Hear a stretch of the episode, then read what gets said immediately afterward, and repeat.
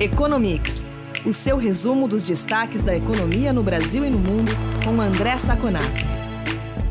Olá, ouvintes do Economics. Aqui é o Eduardo Vasconcelos, jornalista da FEComércio. Estou aqui com o André Saconato, começando mais esta edição do podcast. Oi, Saconato, tudo bem? Olá, Edu, tudo bem? Um olá especial aos nossos ouvintes. Saconato, o auxílio emergencial termina agora neste mês de outubro. A partir de novembro, o governo vai começar a pagar o Auxílio Brasil, projeto que substitui o Bolsa Família. Ainda não está fechada, mas a ideia é que o benefício tenha valor mínimo de 400 reais por família. Saconato, o país ainda tem um problema fiscal e um mecanismo limitador de despesa chamado teto de gastos. Como esse programa vai caber no orçamento e como será financiado de fato? Olha, Edu, esse foi o, o assunto que dominou a semana aqui no Brasil. Né? A ideia é, qual a ideia do governo? Né? A ideia do governo é pegar o Bolsa Família, que já existe, dar um aumento de 20% e criar o tal do Auxílio Brasil. Tá? Isso daria mais ou menos uns 227 reais, né? No, porque o Bolsa Família hoje é 189. Mas até o final do mandato do atual presidente haveria um benefício temporário que colocaria e é, somaria ao que já tem no Bolsa Família e cada família teria um auxílio total de 400 reais.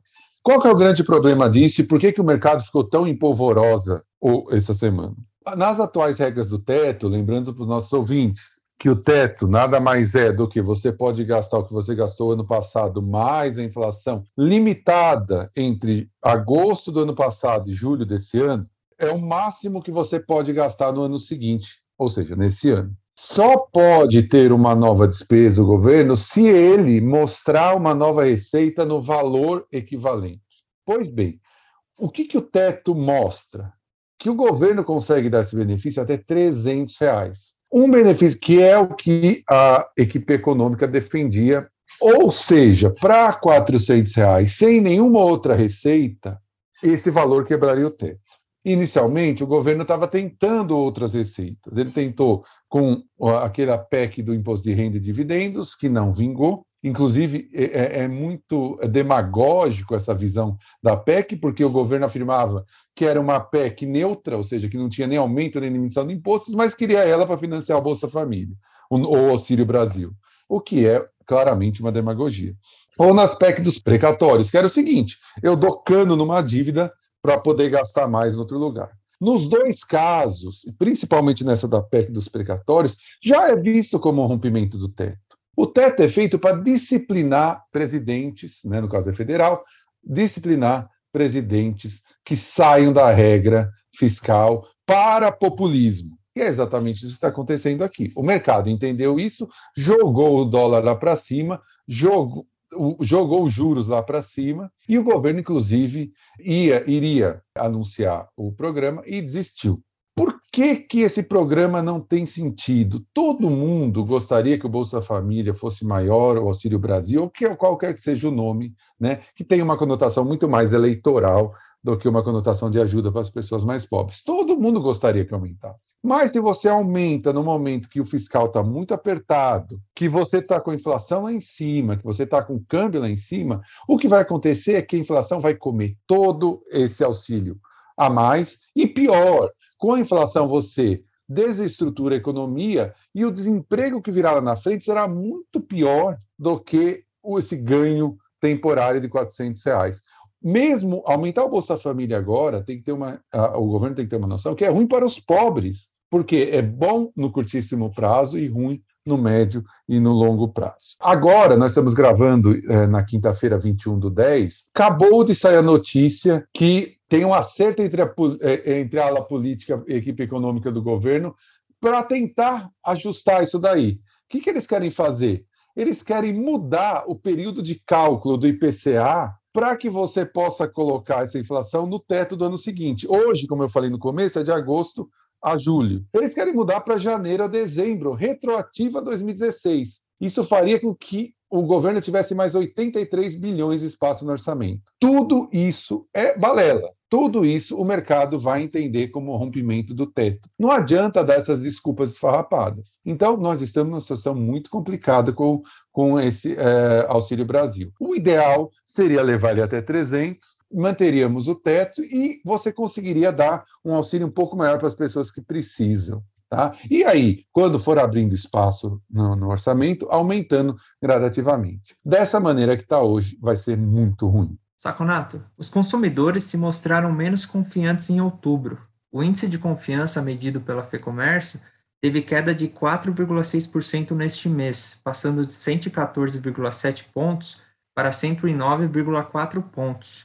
Inclusive, essa foi a segunda maior queda mensal do ano e ocorreu após cinco altas consecutivas. Com o avanço da vacinação e a retomada de diversas atividades, o que pode ter abalado a confiança do consumidor recentemente? Essa é uma ótima questão, Edu. E a gente tem uma análise um pouco triste desses números. Por quê? Nós já estamos falando nos últimos eh, podcasts que nós conversamos com nossos ouvintes, falando, mostrando que o cenário está um pouquinho mais pessimista. Mais pessimista por quê? Porque você tem três grandes variáveis que não estão funcionando bem na, na economia brasileira. A inflação, né? Nós vemos que a inflação continua aumentando, passou de 10% em 12 meses, inclusive essa inflação que o governo quer usar para aumentar o teto. É, os juros que vêm subindo, obviamente a gente sabe que juros, quando sobem, fazem com que os agentes é, sejam desestimulados a consumir, né, e querer guardar mais, porque o retorno é maior, e o mercado de trabalho que está cada vez mais fraco. Nós vínhamos falando isso, mas ainda existia uma, um certo otimismo, que você traduziu no índice de confiança do consumidor da FEComércio, que vinha subindo. Em outubro, já com a inflação passando de 10%, com o juro subindo com força, e deve subir ainda mais, depois desse embrólio que nós temos hoje com o Auxílio Brasil. E com o mercado de trabalho, apesar de ter uma recuperação, a massa de renda continua igual, porque subiu o número de pessoas ocupadas, mas caiu a renda média, tudo isso já se faz sentir nesse índice que a FEComércio de São Paulo divulgou. Então, esse índice é muito ruim porque já é a primeira amostra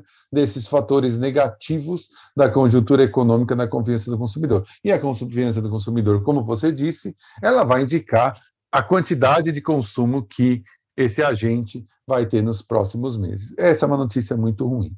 Saconato, as vendas de casas construídas nos Estados Unidos estão em alta. O aumento em setembro foi de 7% sem contar que os preços se aproximaram do recorde histórico. Enquanto isso, as novas construções têm registrado queda. O que esse movimento representa na maior economia do mundo? Olha, Edu, esse dado que foi liberado hoje, né? Nós estamos gravando, como, novamente falando, na quinta, dia 21, ele é muito interessante. Como você disse, a venda de casas que já existiam, né, não novas construções, subiu 7%, e a previsão era de 3,7%.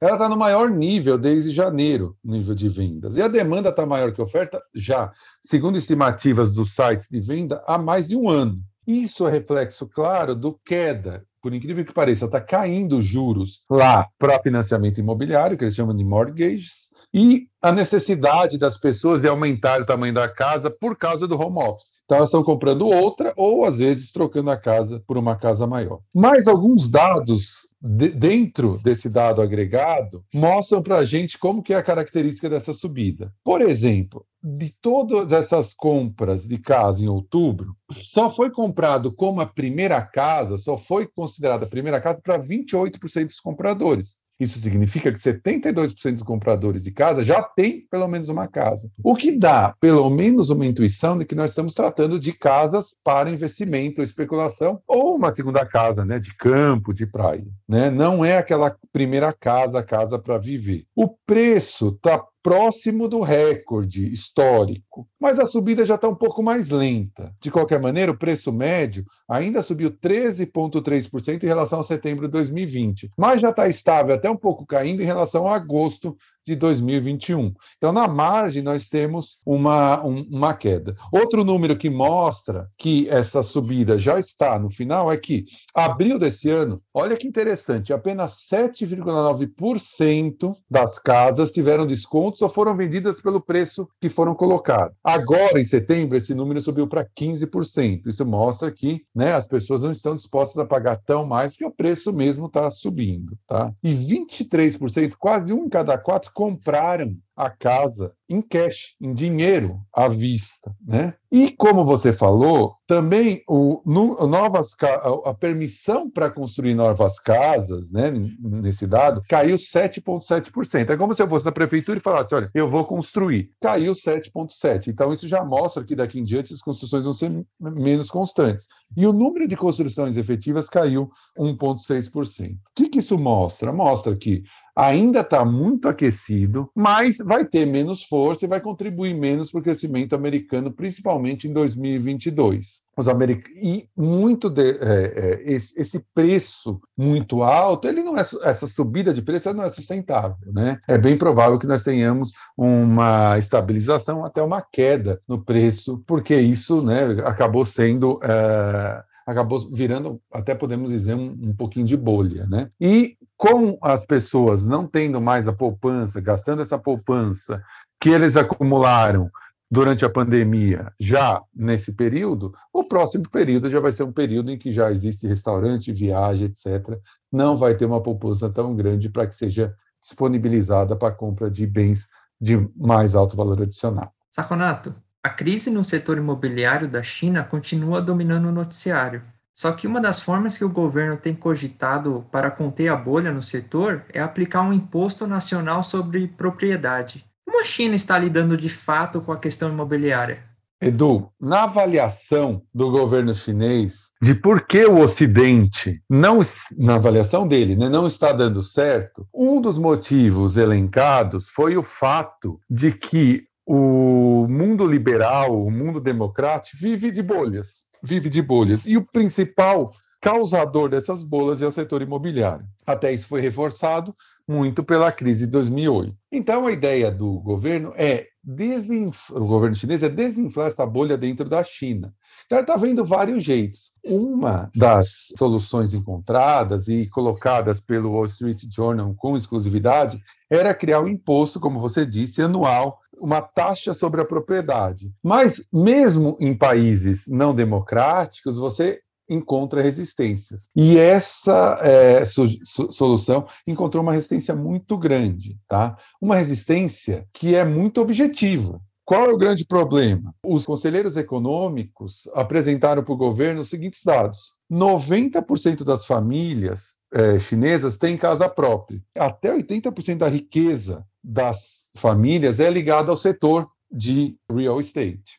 Um, uma, um, imposto, o que, que ele iria fazer? Ele iria baixar o preço das casas, obviamente, porque você colocando uma taxa em cima de um ativo, o preço do ativo a valor presente diminui é, bastante. E, por outro lado, ia ter um que, o que iria causar um problema na riqueza das pessoas, porque se as pessoas têm riqueza ligada ao setor imobiliário, casa, etc., se você diminuir o preço das casas, as pessoas ficam com menos riqueza, menos estoque, menos estoque de dinheiro. Né? É igual quando a bolsa baixa, né? você fica com menos recursos investidos na bolsa. Por outro lado, as pessoas, como 80, 90% das famílias têm uma casa, iriam ter que tirar parte do dinheiro que tem para pagar imposto. Nos dois casos, o que ia acontecer? Diminuição do consumo. Em um momento que o PIB da China, como nós falamos no último podcast, caiu sensivelmente na medida do terceiro trimestre desse ano. Portanto, o governo está vendo outras alternativas, tanto para zerar, limitar essa bolha, quanto para que as pessoas de mais baixa renda tenham acesso às casas. E o que, que ele está pensando? Em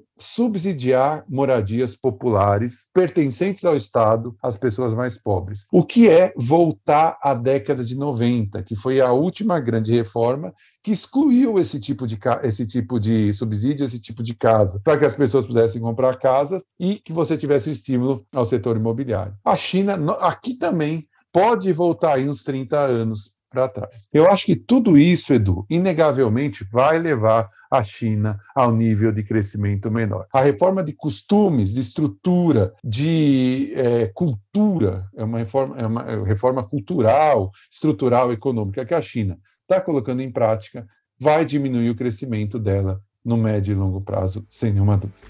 Saconato, é isso por essa semana. Obrigado pela entrevista. A gente volta a se falar na próxima edição do Economics. Muito obrigado, Edu. Muito obrigado aos que estiveram conosco até agora e nos falamos na próxima edição do nosso podcast.